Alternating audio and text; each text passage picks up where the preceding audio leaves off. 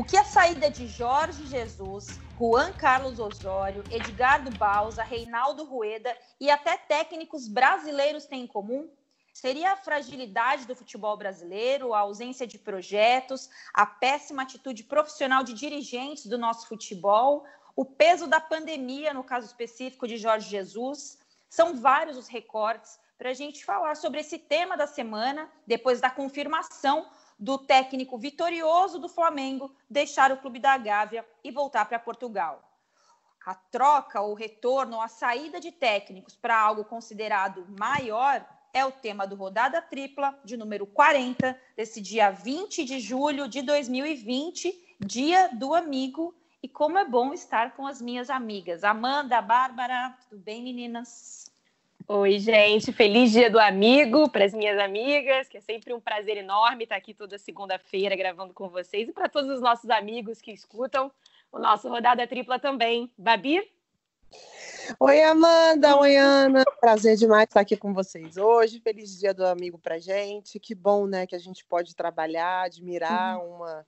A gente se admirar tanto, admirar tanto o trabalho uma da outra, se colocar para cima e, e, ainda poder dizer que a gente tem uma amizade tão bonita. Então, para mim é uma honra fazer parte desse projeto do Rodada Tripla com pessoas que eu considero minhas amigas.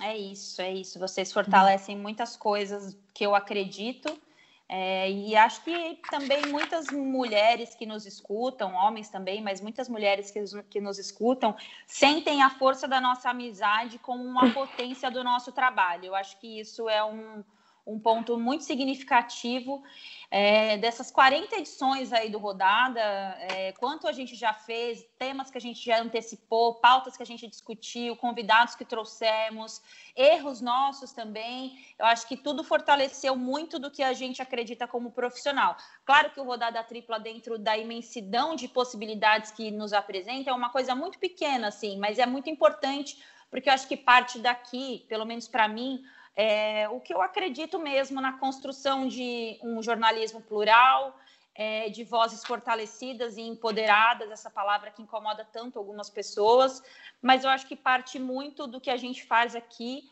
o que eu levo para o resto da minha semana. Assim, quando eu penso nos programas que eu participo, dos jogos que eu comento, dos debates que eu me coloco, eu falo, cara, graças a Deus existe rodada tripla para eu entender que isso tudo é só um pedaço de tudo que a gente vive, né? é isso. Seguiremos nos empoderando por aqui. É isso, gente. Uhum. É, esse tema, é, que não é um tema, não é uma novidade, né? Se pode dizer assim, é um tema que diz muito sobre algumas discussões que nós já tivemos em um passado não muito distante sobre a saída de técnicos do futebol brasileiro, mas o caso do Jorge Jesus chama muito atenção por tudo que ele construiu num pouco espaço de tempo. É, ele, eu considero, pelo menos ele, o fim de uma era do nosso futebol praticado aqui no Brasil, um futebol super vitorioso, que nos deu o título da Copa do Mundo de 2002, nos deu a final da Copa de 98, nos deu o título da Copa de 94, deu títulos mundiais para o São Paulo, para o Corinthians, para o Internacional, um futebol pragmático, mas extremamente vencedor e que a gente não pode deixar de lado é, quando a gente valoriza outros pontos, como o apresentado pelo Jorge Jesus. Eu acho que ele deixou o nosso sarrafo lá em cima, no sentido de é possível mais, tendo mais, é claro, como ele tem, mas muito das ideias, né? Vamos tentar mostrar que a gente também é possível fazer com outras formas um futebol diferente do que vinha apresentado aqui esse, para mim, pelo menos, é o principal legado do Jorge Jesus. Por isso que a gente abre o rodada tripla falando sobre a saída dele do Flamengo, confirmada no último sábado. É, e Amanda, a gente falou muito sobre esse assunto, né? Entre nós duas, assim, é a avaliação da cobertura da mídia, do, do, ponto de vista do torcedor, de tudo que foi se desenrolando em relação à saída do Jorge Jesus. Se o nosso podcast fosse um storytelling, né, que eles falam por aí, né, se a gente fosse contar a história é, de como se deu a saída do Jorge Jesus, começaria com a renovação né, do, dele levantando a camisa até 2021 e a confirmação da saída no sábado, né? Como é que você viu tudo isso, amiga? Você que cobriu o Flamengo tantos anos e vive muito dia a dia da imprensa carioca. Eu acho que é excelente você tocar no momento que ele renova ali já durante a pandemia e ergue a camisa, o Mister ficou 2021, né? e um mês e pouco depois ele sai, porque eu acho que isso diz todo esse processo da saída de, de Jorge Jesus do Flamengo. Porque desde que ele chegou, e isso é uma avaliação minha como, como jornalista, como alguém que acompanha o futebol do Rio Flamengo há muito tempo, e dos nossos colegas que estão ali dentro também, em momento nenhum Jorge Jesus deixou evidente que queria ficar muito tempo no futebol brasileiro.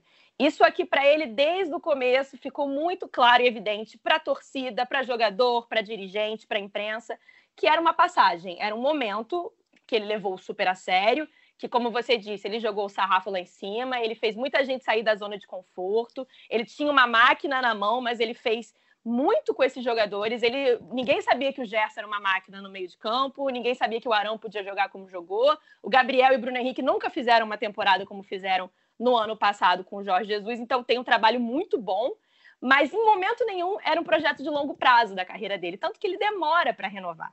Depois do Mundial de Clubes, o, a ideia do Flamengo era renovar o quanto antes com o Jorge Jesus. Era é, renovar até, não era nem até julho, é, junho do ano que vem, como acabou sendo a renovação, era para o fim de 2021. E foi um processo demorado, enfim, que era o tempo todo a, a, a sensação de que ele estava esperando vir alguma coisa, que isso aqui para ele era uma passagem. Eu acho que é aí que entra muito na discussão do nosso podcast hoje, que é como também o, o, o, mercado estrangeiro, né, o treinador estrangeiro vê o nosso futebol. A gente já entendeu como a gente vê eles nesse momento, né? A gente já discutiu isso. Mas como eles veem o nosso futebol? Que recado é a saída do Jorge Jesus nesse momento que ele ainda estava no auge, ainda tinha muita coisa a fazer aqui, a repetir, inclusive. É, o que essa saída quer dizer sobre o futebol brasileiro para o mundo, né? Ô, Bárbara, Amanda toca num ponto aí que eu nunca tinha parado para prestar atenção, que é essa sensação de estar esperando algo melhor o Jorge Jesus ali, né? E de fato, parecia muito isso, porque se especulou muito ele em vários clubes. A verdade é que ele nunca treinou um grande europeu, né? Se a gente considerar fora de Portugal. E de fato se criou muito essa essa essa mística que ele poderia assumir o Barcelona, é, que ele poderia ir para a Inglaterra. No final das contas, ele voltou para Portugal, e se não fosse Portugal, ele ficaria no Flamengo. Mas de fato tinha isso, né, Bárbara? Essa questão de ah, é, eu estou aqui, mas se aparecer algo melhor, não desqualificando o Flamengo, longe disso, eu vou embora. E isso também diz muito sobre a saída de outros técnicos no nosso histórico, né?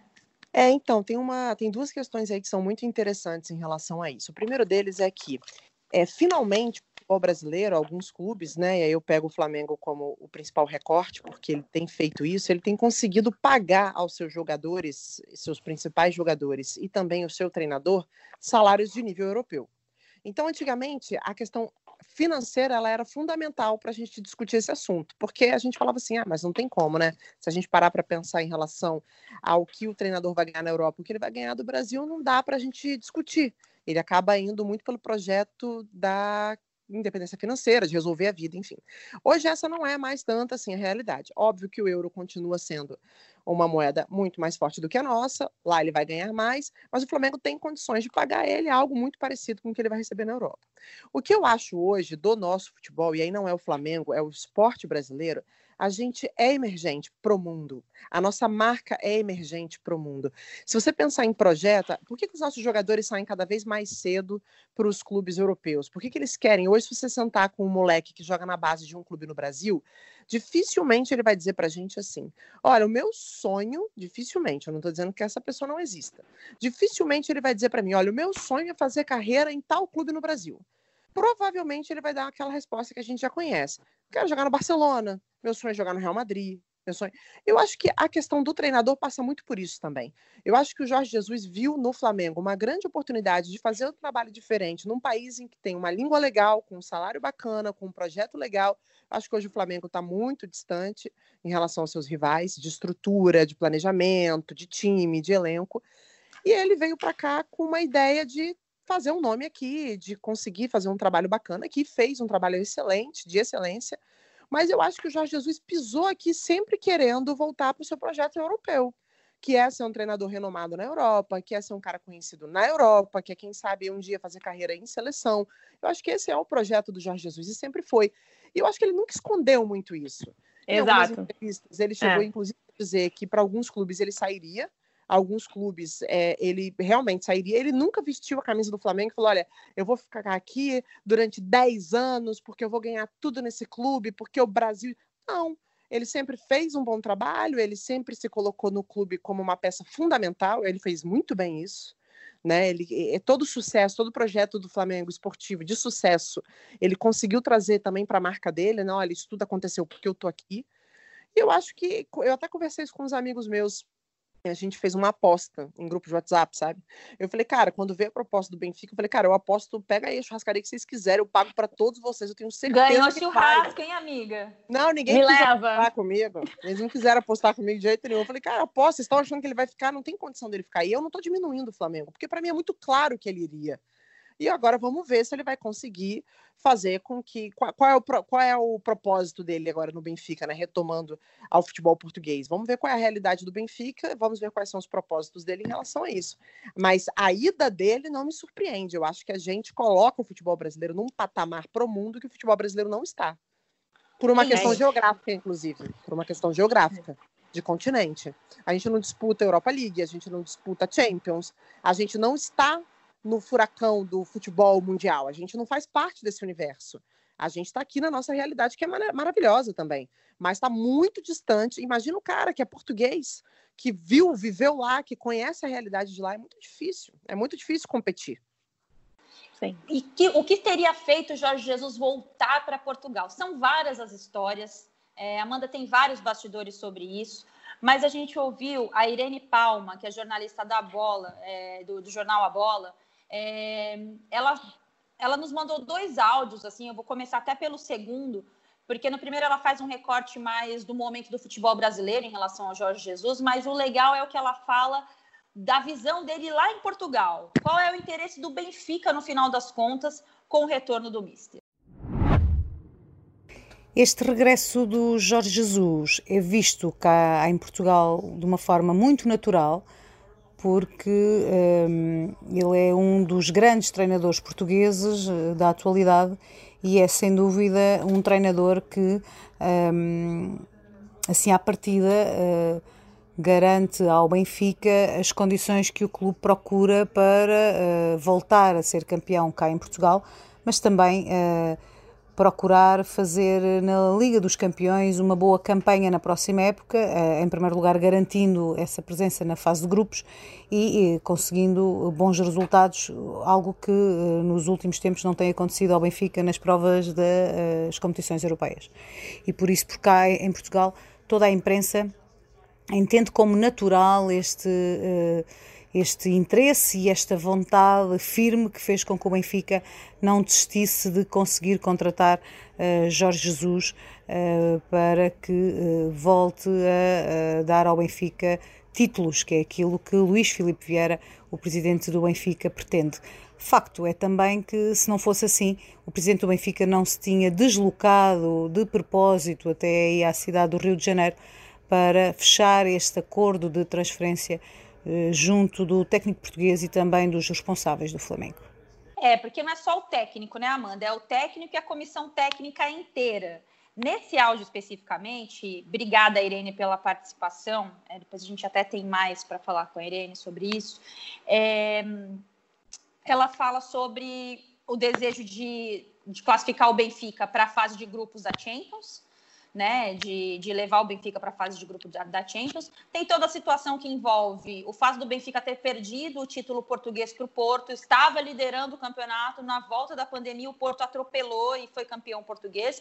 E para um futebol tão limitado como é o futebol português, perder o título nacional é muito significativo, né? É muito significativo. Então, agora ele vai com esse projeto de dar essa resposta. O presidente é sendo acusado de, de.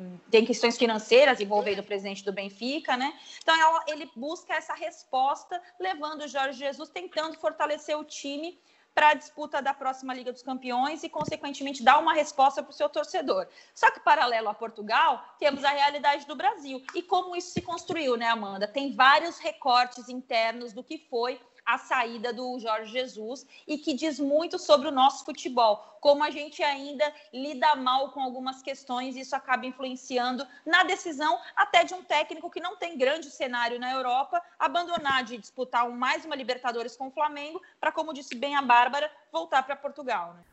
Bom, fala com a gente também o Rui Pedro Braz, que é o biógrafo do Jorge Jesus, né? Eu conheci no ano passado no Seleção Sport TV, ele veio divulgar a biografia do Jorge Jesus, o técnico que ele considera um dos melhores do mundo, que está voltando agora para atuar na Liga Portuguesa é, e deixando o Flamengo. O Rui cita para nós é, detalhes sobre como ele observou, né, como ele acompanhou esse retorno do Jorge Jesus para Portugal é, por estar aí numa liga europeia, né? Não é a liga mais forte da Europa, mas ainda assim é uma liga europeia, de olho aí nas competições europeias, como nós já citamos aqui. E o Rui explica que ele deixa claro que a diretoria do Flamengo não é tão ingênua assim, né? Tanto que já fez sondagens com outros técnicos, mesmo com o Jorge Jesus ainda na indefinição pública, né? Pelo menos publicamente, da possível saída dele do Flamengo. Vamos ouvi-lo. Entendo que a diretoria do Flamengo até possa passar uma mensagem de algum descontentamento, mas na realidade esse descontentamento não existe. E passo a explicar porquê. Quando o Flamengo, eh, na pessoa do, do presidente Rodolfo Landim, na pessoa do, do diretor-geral Marcos Braz, quando negociaram a renovação do contrato do Mister, eles sabiam que o Mister exigiu uma cláusula de, de 1 milhão de euros, cerca de 6 milhões de reais ao câmbio atual. Eh, portanto, eles sabiam que o Mister exigiu essa cláusula baixa, uma cláusula muito, muito fácil para qualquer clube pagar. Portanto, nunca podiam ter sido apanhados de surpresa. Eles sabiam que isto podia acontecer a qualquer momento. E, e, a partir do momento em que o Benfica ficou sem treinador, a partir do momento em que o Benfica decidiu mudar de técnico ao, ao despedir Bruno Lage, os dirigentes do Flamengo ficaram imediatamente alerta em relação a esta situação, porque um milhão de euros é um valor residual para, para o Benfica e, e ficaria a depender apenas e só da vontade do Mister. E a vontade do Mister, como é evidente, é continuar a ganhar, é continuar a conquistar títulos, é continuar a trabalhar ao mais alto nível, e isso ele tinha no Flamengo como é evidente, mas entre estar a trabalhar no Brasil e estar a trabalhar na Europa, perto dos seus amigos, perto da sua família, num projeto igualmente de, de grande dimensão como é o do Benfica, o Mister optou, optou por vir para a Europa. Mas não creio que haja qualquer, qualquer mal-estar com a diretoria do Flamengo. Muito pelo contrário, creio que tudo foi sempre feito às claras e e agora é, é, esperar que o Flamengo consiga encontrar um sucessor à altura do Mister. Não é por acaso que o Flamengo, já há cerca de um mês, que, que, que iniciou contactos com o empresário do Marco Silva. Não é por acaso. Bom, Rui, obrigada pela sua participação. É isso, gente. É uma opinião também que vem de lá, né? Do Tejo para cá. É sobre como se deu essa construção da saída do Jorge Jesus do ponto de vista de Portugal, né? Ele deixa a nossa liga, a nossa frágil liga brasileira, para ir para uma liga que não é a mais forte, mas é a liga que pode dar sustentação para o trabalho dele com visão europeia. Lembrando que o Jorge Jesus não treinou ainda fora de Portugal uma grande equipe, como aconteceu no caso do Brasil é, em treinar o Flamengo. Foi uma outra coisa que pegou muito para o Jorge Jesus a situação que o nosso país está vivendo. Não dá para descolar a realidade do, do que está acontecendo no Rio de Janeiro e no Brasil na escolha também do Jorge Jesus. Não foi o crucial, como eu disse, ele nunca é, mostrou interesse de ficar aqui por muito tempo, por longo prazo, mas a pandemia pegou muito no, no Jorge Jesus. A gente, um exemplo que, que eu ouvi de, do pessoal que cobre Flamengo, que acompanha lá dentro, que, que faz todo sentido também, o Jorge Jesus já não aguentava mais ficar sozinho também, né? Porque ele é grupo de risco. O Maracanã já não era a mesma coisa, ele é um cara vaidoso, ele é um cara que gostava muito do carinho que ele estava recebendo. Ele não estava recebendo carinho de ninguém, não podia ir na rua. Maracanã vazio. Isso tudo também pesou um pouco, não poder receber não a família. Não podia ir na rua, mas estava em restaurante toda hora, né? Só no último sábado, né? Pô, ele e Marcos Braz comeram pra caramba, né? Foram o quê? Três idas a restaurante. Ô, amiga, mas e os bastidores dessa saída, assim? Porque, assim, a gente não pode ignorar o fato, tudo aí é legal, pandemia e tal, mas a gente não pode ignorar o fato da relação dele com alguns dirigentes do Flamengo, é, o quanto ele se sentiu incomodado com alguns pontos de áudios vazados, é, tem também a situação que envolve é, a possibilidade de perder jogadores na janela, é, que a janela do Brasil até mudou a data não é só o dinheiro do Benfica e a pandemia, né? A gente também tem que olhar o nosso jardim aqui, né, do nosso lado e ver o que, que o Flamengo também deixou de oferecer para ele, ou não ofereceu, ou causou de impacto no pensamento dele para ele se, se sentir com vontade de ir embora, né? Sim, eu acho que pesa isso. Eu acho que já, já de uns 10, 15 dias para cá foi quando começou a aparecer na imprensa portuguesa, e aqui eu acho que é importante a gente abrir um parênteses para a gente passar também a respeitar mais é, o que sai na imprensa portuguesa, brasileira, russa, chinesa, em qualquer lugar, porque eles estavam certos de novo, e aqui ninguém. É, as, os grandes porta-vozes do clube não sabiam de Inclusive, nada. Inclusive, precisamos fazer uma grande autocrítica sobre a cobertura da saída de Jorge Jesus, né? Mas isso é um assunto para outro dia. Isso aí é. a gente faz um episódio ombudsman para isso. É.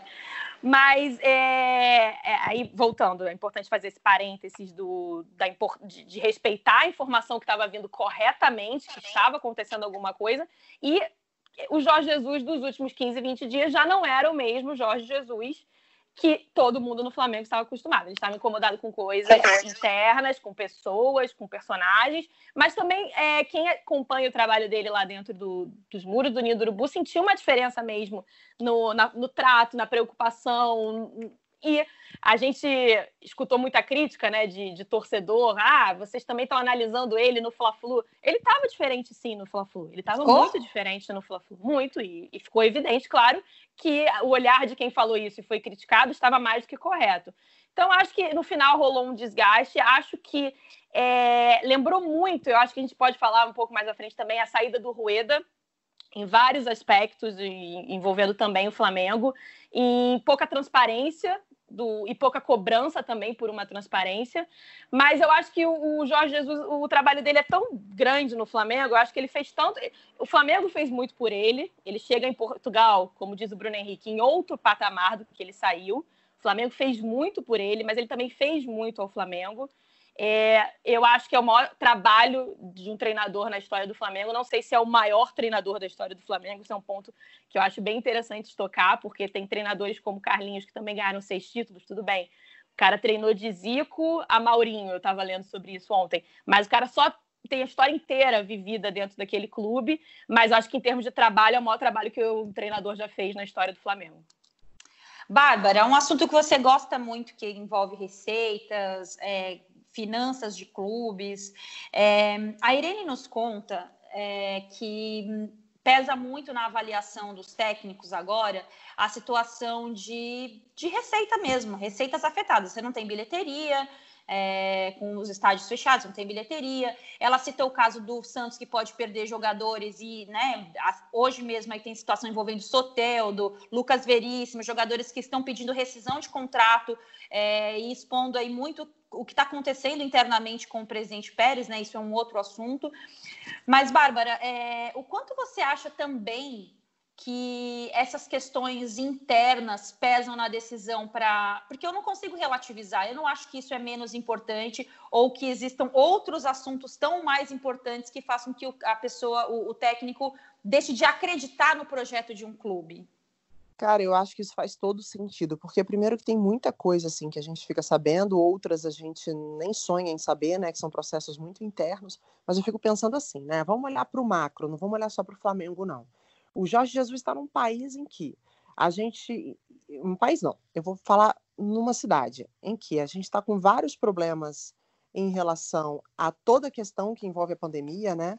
A gente está falando aí de uma flexibilização, mesmo com o número de mortes e de casos altíssimos a gente vê uma, uma desorganização em volta do futebol local, uma briga entre os clubes, uma dificuldade de entendimento, uma desorganização para poder reorganizar esse calendário. E aí a gente pega para o recorte do Flamengo, que é um clube que vai passar por diversas transformações, mesmo que seja o, o, clube mais sólido hoje do Brasil, porque tem uma receita alta demais, né? não só pelas cotas que recebe da televisão, agora mesmo com todo esse processo, mas sempre esteve muito à frente em relação a isso, mas também por conta de receita, venda de camisa, venda de jogadores, que num passado recente fez muita diferença para o seu caixa. A partir de agora, com essa pandemia, que toda essa desordem, que não acontece só no clube, mas também na cidade em que ele vive, causa uma frustração, causa uma dúvida, uma desconfiança. E eu acho que é muito natural esse processo de você, a partir desse momento, começar a enxergar que você precisa ver outras possibilidades. Só que o processo do Jorge Jesus, para mim, que sempre ficou muito claro, e eu já falei isso na outra participação, e ainda reforçando o que a Amanda falou, o Jorge Jesus, na sua cláusula de contrato, já deixa no seu contrato, ele tem uma cláusula de saída para determinados clubes, diante de sua vontade iminente e de sempre, de não ficar caso surgisse alguma coisa. Então, acho que tem um conjunto de fatores que faz com que o Jorge Jesus fique um pouco desacreditado em relação ao que ele pode fazer no Flamengo. E assim, eu acho também que tem uma leitura dele, e eu acho que ele pode fazer essa leitura. É uma opinião mesmo, não sei se ele pensa dessa forma. Mas é muito difícil, por mais que o Flamengo esteja à frente, ele repetir todo o projeto esportivo que deu certo ano passado. Aqui as variáveis são muitas. Eu acho que o Campeonato Brasileiro, o Flamengo acaba saindo muito na frente sempre pelo elenco que está formando. Mas se você parar para pensar numa Libertadores, voltar a disputar um Mundial, não é uma matemática muito simples, né? Então, talvez, olhando para todos esses processos, avaliando o próprio trabalho, o comportamento que ele está vendo agora em meio à pandemia, de repente ele prefere buscar e arriscar um, um, outro ambiente. E, gente, é Portugal, é a casa dele. É quase. É a mesma coisa, eu estava falando com um amigo meu, assim, por exemplo, vamos fazer o contrário? Vamos pegar um técnico que está treinando um clube na Inglaterra, tá? Ele está lá treinando um clube na Inglaterra, é, e beleza. Ele está lá, está feliz, um clube grande da Inglaterra, mas assim, é, para a gente não poder, a gente não pode comparar o Flamengo ao Manchester City, por exemplo. Então, sei lá, eu posso, eu posso comparar o Flamengo ao Everton, ou é muito pequeno, ou eu estou fazendo besteira? Não, tem que ser proporcional. O Flamengo é o maior clube do Brasil hoje.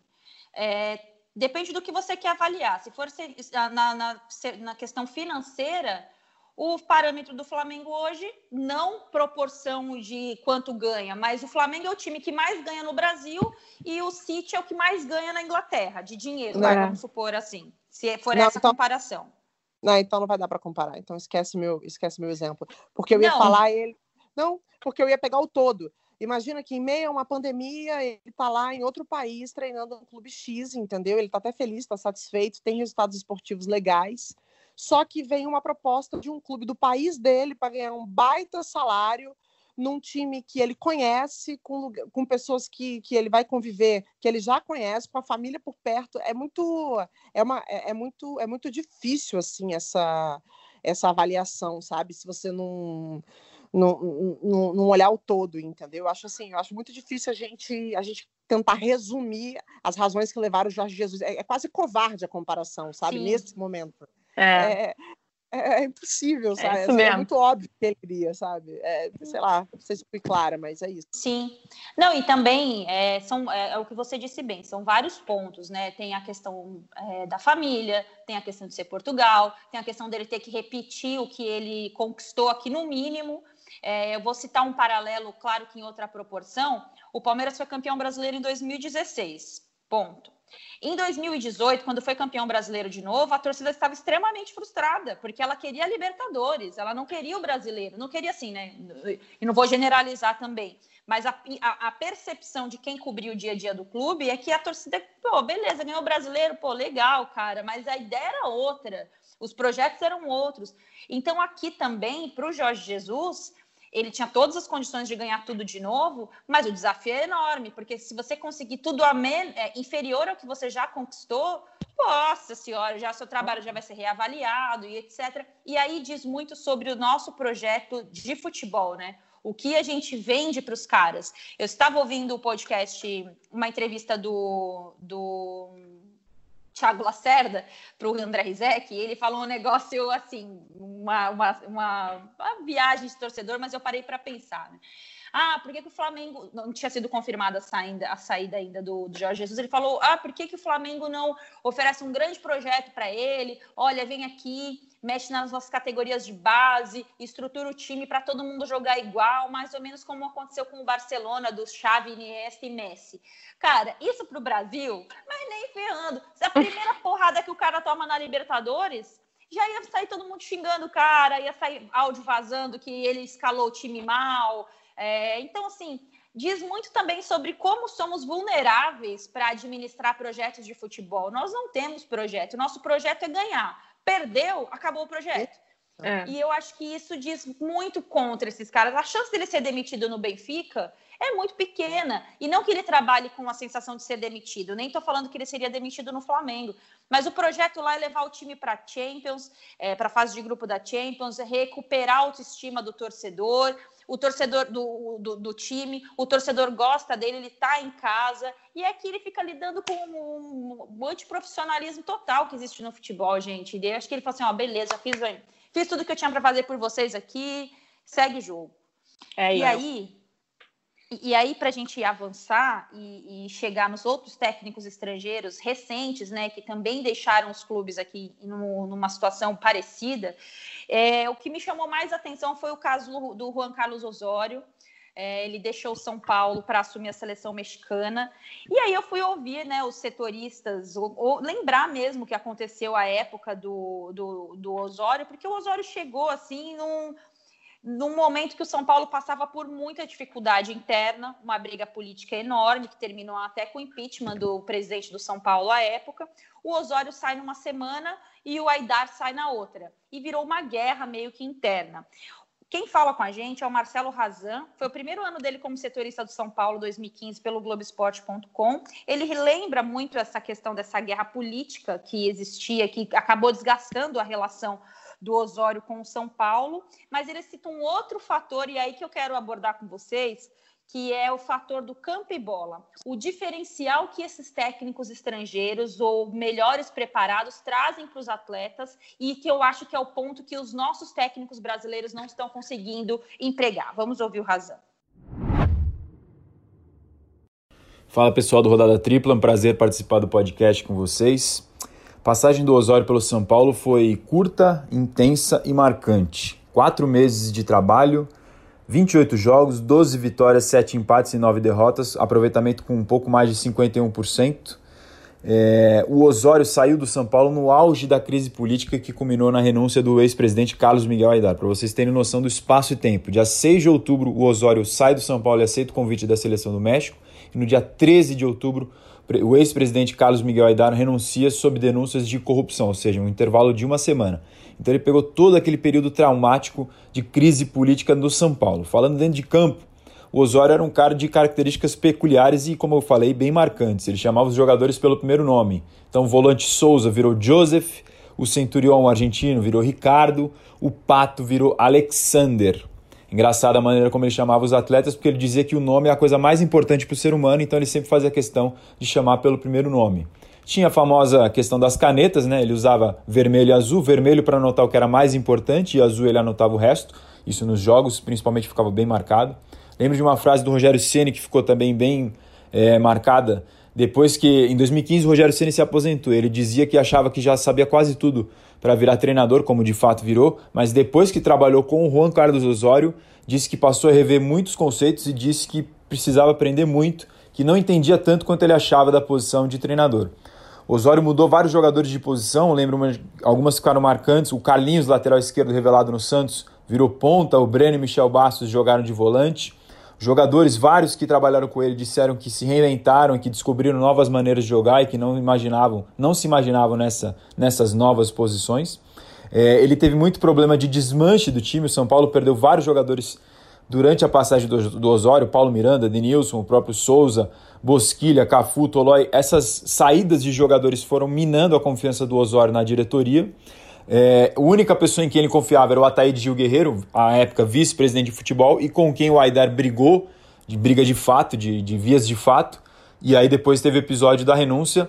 É, antes da saída do Osório, ele recebeu uma mensagem do ex-presidente Aidar querendo dar palpite em escalação, porque, para quem não lembra, o Osório era adepto do rodízio, e isso incomodava algumas pessoas. Então, essa troca de posições chegou a causar algum incômodo no bastidor e até nos jogadores que, em algum momento, iam publicamente para reclamar. Essa mensagem do Aidar deixou ele bem desgostoso, e aí depois ele acaba saindo, aceita o convite da seleção do México e para deixar bem claro, na entrevista de coletiva de despedida, ele cita funcionários do CT, do dia a dia do Morumbi, e o único dirigente que ele nomeia, é, fala pelo nome é o Ataíde Gil Guerreiro, ele não fala o nome do Aidar. Este um breve resumo da intensa e marcante passagem do Osório pelo tricolor. Qualquer semelhança é mera coincidência, né? Com a diferença que o Osório não conquistou títulos como o Jorge Jesus conquistou, mas o ambiente é muito parecido. Pitaco de dirigente sobre o trabalho Puts. do treinador, exatamente como aconteceu com o, o, Jorge Jesus agora no Flamengo. No é, final, né? Sim, uhum. e que a gente sabe, né? Porque vai saber o que é. aconteceu e Isso foi público, sabe. né? A gente viu é, que foi público, exato. né? É, e aí, um ponto que é, eu, eu queria muito ouvir de vocês, que eu acho que é aí que está o cerne da questão. O que os técnicos brasileiros têm oferecido aos, treina aos jogadores e que os estrangeiros vêm com uma metodologia completamente, não completamente diferente, mas com pontos diferentes e que faz com que o jogador se sinta tão confortável para essa troca de trabalho. Claro que nós já tivemos técnicos estrangeiros aqui que não conseguiram performar, que não, né? Eu, vou, eu, eu cito sempre o caso do, do Aguirre, que num primeiro momento não entenderam muito bem qual era dele, ah, vai revezar jogador, que história é essa? E depois viram que ele estava certo no, na metodologia de trabalho dele. É, o próprio Rueda foi questionado dentro do Flamengo em, algum, em vários pontos, né, sobre como estava começando o trabalho. E eu tenho uma teoria, que isso aqui é muito meu, eu pouco falo sobre isso, que eu acho que o jogador de futebol hoje, vou falar no caso dos brasileiros, é, eles não são enganados mais. Eles não querem mais o técnico distribuidor de colete. Eles sabem quando o técnico pode explorar o máximo potencial deles, quando o técnico tem coisas diferentes para estimular o dia a dia do trabalho, porque aqui se treina muito pouco, né, gente? Se joga muito, se treina muito pouco, então o técnico tem que ser muito criativo para formar equipes. E eu acho que o Osório, a história do Osório e do Jorge Jesus se cruza de certa forma, pelo ambiente mostrado para eles e como eles migraram para algo que eles consideram maior. E aí é onde o nosso futebol não alcança. É... Bárbara, tecnicamente, o que você vê dos nossos técnicos brasileiros nesse momento em comparação com. Não comparação que comparar injusto e covarde, mas você não tem essa percepção de, de que os técnicos estrangeiros estimulam os nossos jogadores de uma forma diferente e faz com que se crie esse ambiente tão positivo para o trabalho? É, e assim, Ana, tem uma coisa que me chama muita atenção, e pelo menos é o que eu vejo em relação quando eu vou entrevistar os jogadores, assim, a gente sempre pergunta, né? Ah, por exemplo, qual é a sua avaliação em relação ao Osório? Qual é a sua avaliação em relação ao Rueda? Como é o trabalho? Às vezes o papo até em off flui mais, né? Porque Sim. eles ficam um pouco à vontade para poder falar sobre isso. Então, o que que acontece? O que eu sinto eu acho que eles trazem uma bagagem, uma experiência, uma rodagem que conquista a confiança do grupo, sabe? Eu acho que eles trazem métodos, coisas que no Brasil esses jogadores acabam ficando um pouco distantes, entendeu? Da realidade do mundo, a realidade do continente, porque eles acabam ficando muito é, dentro de uma, de uma realidade caseira, uhum. né? Dentro de trabalhos que são feitos aqui, porque os nossos treinadores rodam muito pouco. Os nossos treinadores, eles trabalham aqui. Então, eles estão viciados com as coisas que acontecem aqui. Por mais que eles possam parar um pouquinho, estudar em algum lugar, é, voltar, mas isso, mas o circo, o circo aqui dentro é muito vicioso. E aí tem outra coisa também. Eu acho que eles têm mais facilidade, os treinadores estrangeiros, em trabalhar com a meritocracia porque eles não conhecem os jogadores. Então aqui, aqui que acontece assim, aqui no Brasil, por exemplo, os treinadores eles conhecem determinados jogadores, já jogaram com alguns em, em determinados clubes. Então existem as preferências. Eu acho que quando o cara vem de fora para treinar um time, dificilmente ele vai ter essa preferência, porque ele não conhece. Então Perfeito. é como se eu acho que é. isso motiva demais o elenco. Porque o cara que é a terceira opção na lateral, quando o treinador de fora chega, zera, porque esse cara mal conhece ele. Então, no treino, ele vai poder provar que ele pode ser o primeiro. eu acho que essa bagagem, essa mistura de, de experiência, de uma visão nova, e também é, é, é, essa coisa de não ter os vícios já do futebol brasileiro, eu, eu acho que pode ser um fator importante para trazer um bom ambiente para pro, os elencos. E saindo um pouco, gente, é, voltando até um pouquinho porque a gente estava falando antes, saindo um pouco do que foi o Jorge Jesus, porque isso foi tudo conquistado através, através de títulos, resultados, números e mérito. Mas voltando, por exemplo, ao caso do Rueda, eu acho que é muito legal a gente lembrar o que foi o Rueda, porque ele a, a, passagem do Rueda no Flamengo ela mostra para mim um ponto que eu acho que a gente também tem que explorar. Eu acho que os nossos treinadores precisam se reinventar, a grande maioria, não todos, precisam olhar, é, sentar no divã, como diz a minha mãe, que é terapeuta, e repensar o que podem melhorar para poder realmente desenvolver o nosso futebol e os nossos atletas. Mas o caso do Rueda é um exemplo para mim onde a gente tem uma boa vontade exagerada quando é de fora também. É, voltando, que não é o caso de Jesus, porque eu acho que não, não, não, há necessidade de boa vontade com resultados como o que ele conseguiu. Mas eu lembro muito, eu cobria o Flamengo na época do Rueda, ele vem substituindo o Zé Ricardo.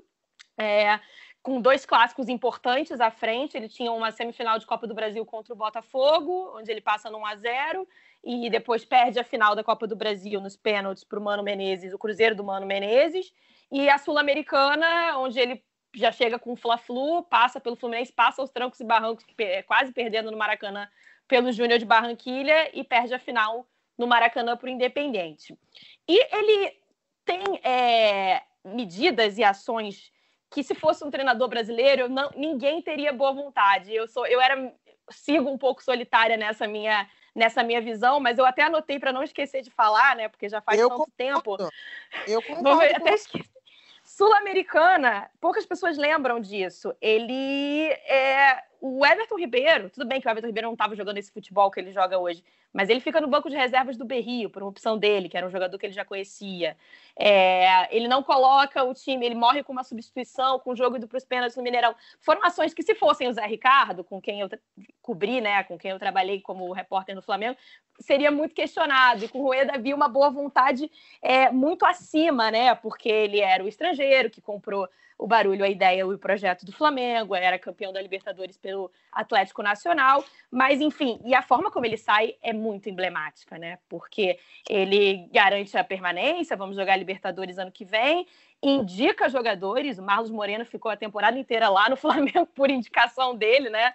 É, e ele some, ele some no mês de dezembro, desaparece, e foi muito parecido com a situação do Jorge Jesus nos últimos 20 dias, para não dizer é, igual é, as dirigentes do Flamengo questionados pela gente, ainda era o Rodrigo Caetano na época, o diretor. Gente, estamos de férias, o contrato está valendo, para a gente está tudo ok. E a imprensa chilena descendo o malho de que estava tudo certo, que ele ia assumir a seleção.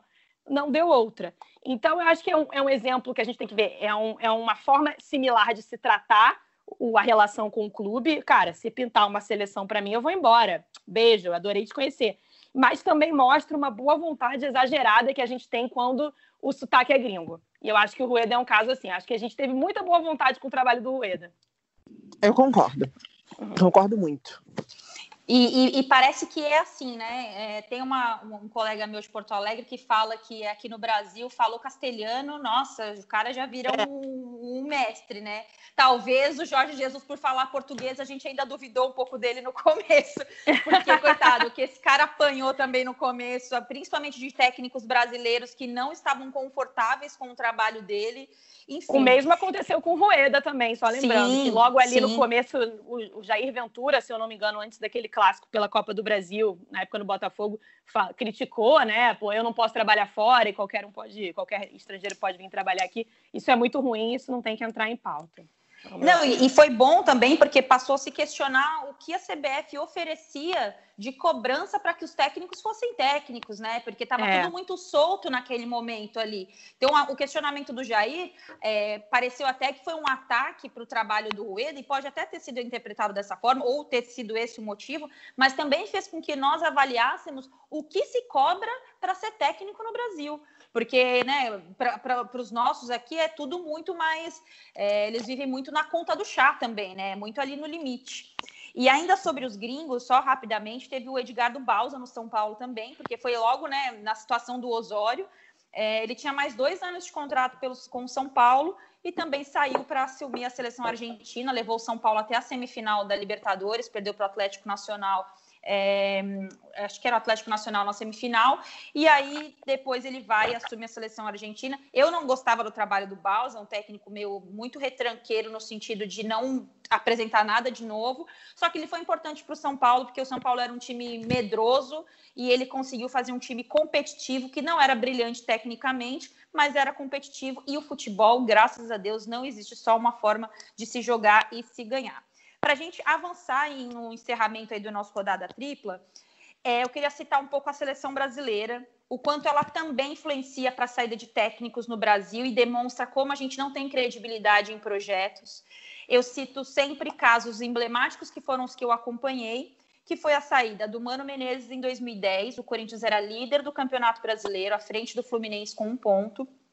É, depois teve a saída do Tite em 2016. Na mesma situação, né, do Mano em 2010, teve a situação do Murici Ramalho, que foi um, um, combo de situações. Ele não quis, o Fluminense não quis liberar e ele acatou e falou: "Cara, vou cumprir o meu contrato" e foi campeão brasileiro e, enfim, é, a seleção brasileira também interrompe projetos aqui no Brasil e os clubes ficam muito vulneráveis a essas possibilidades. Só para vocês terem ideia, nos últimos é, 20 anos, o Corinthians cedeu quatro técnicos para a seleção brasileira: o Luxemburgo em 98, o Parreira em 2003, o Mano em 2010 e o Tite em 2016. Os quatro técnicos, o Corinthians estava na, com, é, com situações ótimas na temporada. Acho que com exceção do Tite em 2016. Em 98, o Vanderlei tinha sido campeão brasileiro quando foi bi-brasileiro, que depois ganha 99 com o Oswaldo. Em 2003, o, o Parreira estava fazendo um trabalho incrível no Corinthians.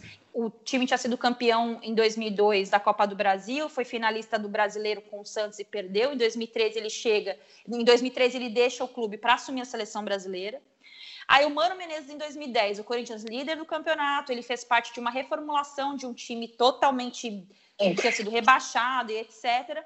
E o Tite em 2016 porque já era para ter assumido quando o Dunga assumiu da primeira vez, aí não aceitaram e tal, e o Tite assume em 2016, o Corinthians bate cabeça com os técnicos, Osvaldo, é, entra o Cristóvão, Cristóvão Borges, é, até efetivar o Carilli só em 2017.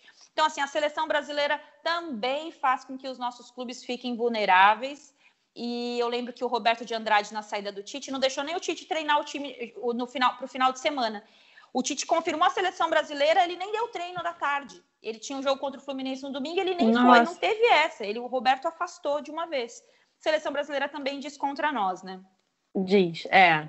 E, e fica sempre. É, é, é, muito engraçado isso, né? Porque é o, é o desejo de todo grande treinador, né? E, e qualquer clube que traga hoje um treinador de ponta, a partir do momento que o Tite parar de ganhar, ou continuar, né, do jeito que está a seleção, que já não está bem é, eu quero tá Guardiola, já quero deixar é isso muito... claro.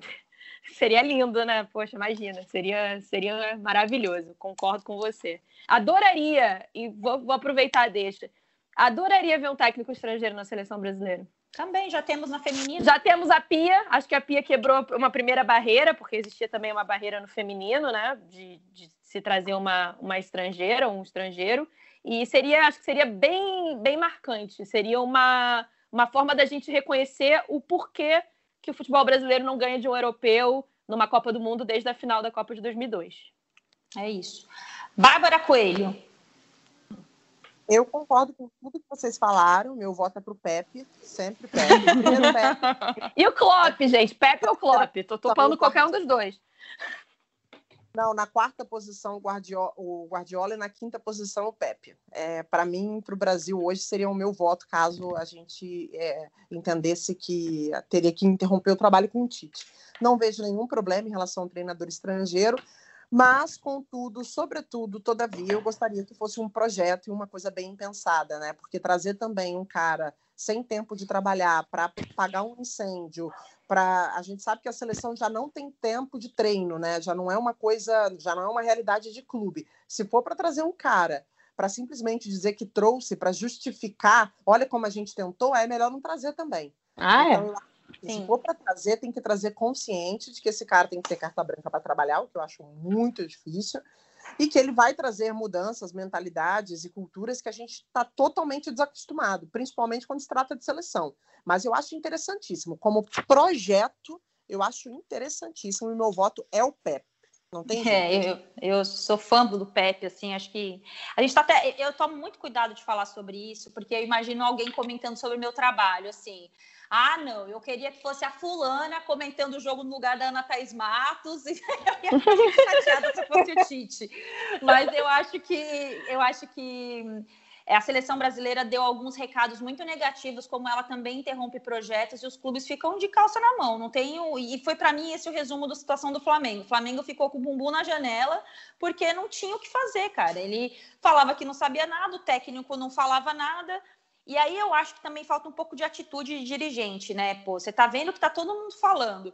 O cara tá ali na tua frente, você não vai perguntar nada para ele. Então também diz um pouco sobre a omissão de comissão de, de dirigente e deixar muito para o técnico resolver. O Jorge Jesus é incrível, nossa, maravilhoso. Ele sai com mais títulos do que derrotas, mas ele não tá acima do Flamengo, né, gente? O Flamengo ainda é o Flamengo. E eu acho que as, os, os, dirigentes, não só do Flamengo, mas de outros clubes que também, quando tomam essa posição, permite que os caras se coloquem acima dos clubes. E isso eu acho que é um crime com os próprios clubes e com os torcedores, né? Concordo.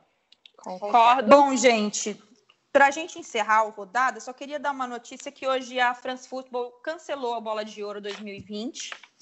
É, ela deu vários argumentos, disse que temos uma temporada atípica e por ser uma temporada atípica, qualquer avaliação de prêmio individual, que já são bastante questionados, passaria por uma por um teria problemas de avaliação.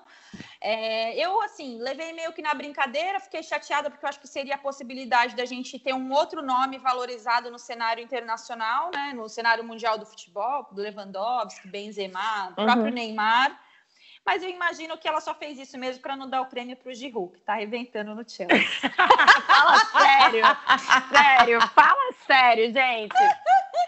Ah, meu Deus, fala sério. Primeira vez desde 1956 que a France Football não faz a premiação. Uhum. É, então, assim, é bem enigma, é bem emblemática essa decisão, diz muito sobre as, como, estão sendo, como está sendo avaliada a temporada do futebol no mundo. Porque, segundo, pelo que eu entendi, né, com um pouco de francês que eu entendo, na matéria que eles lançaram, é, eles estão falando muito que ah, tiveram campeonatos que terminaram antes da pandemia, como é o caso do francês. É, aí tem a Liga dos Campeões que vai ser disputada dentro de um, uma bolha. É, aí tem jogador que está fazendo gol para caramba com o estádio sem torcida. Enfim, tudo pesa. Eu fico chateada pelos jogadores, mas eu acho que as ponderações da France Football são bem, são bem interessantes. Esperamos é, voltar em 2021 com bons nomes. Chora, é. Lewandowski. E com a notícia boa que começamos a semana, porque a gente também tem que falar de notícia boa, que as vacinas estão andando, gente. Nossa, foi a melhor notícia. A vacina de Oxford foi mostrado como segura, que gera uma é, imunidade. Tem a vacina chinesa também chegando. Tô topando qualquer vacina, gente. Se gente, chegar aí, qualquer, eu se eu chegar aqui na rua, alguém me oferecer uma latinha de cerveja e falar essa é a vacina da Covid, eu vou beber qualquer agulha, qualquer agulha, mas enfim, uma notícia boa pra gente que quer que tudo, tudo volte ao normal o quanto antes, que a gente possa voltar a viver nossas vidas da melhor forma, em segurança. Vamos fechar com uma boa notícia, né? Vem vacina! É isso. Babi, bom falar com você, amiga. Ai, com vocês também. Amo vocês, feliz dia do amigo e eu tenho muito orgulho da nossa amizade, de tudo que a gente está construindo, viu? Beijo. É isso. Um beijo. Beijo, gente. Amo vocês. Para a gente finalizar, esse podcast tem a produção minha e da Amanda Kestelman, a edição é do Bruno Mesquita e do Maurício Mota, a coordenação é de Rafael Barros e a gerência é de André Amaral.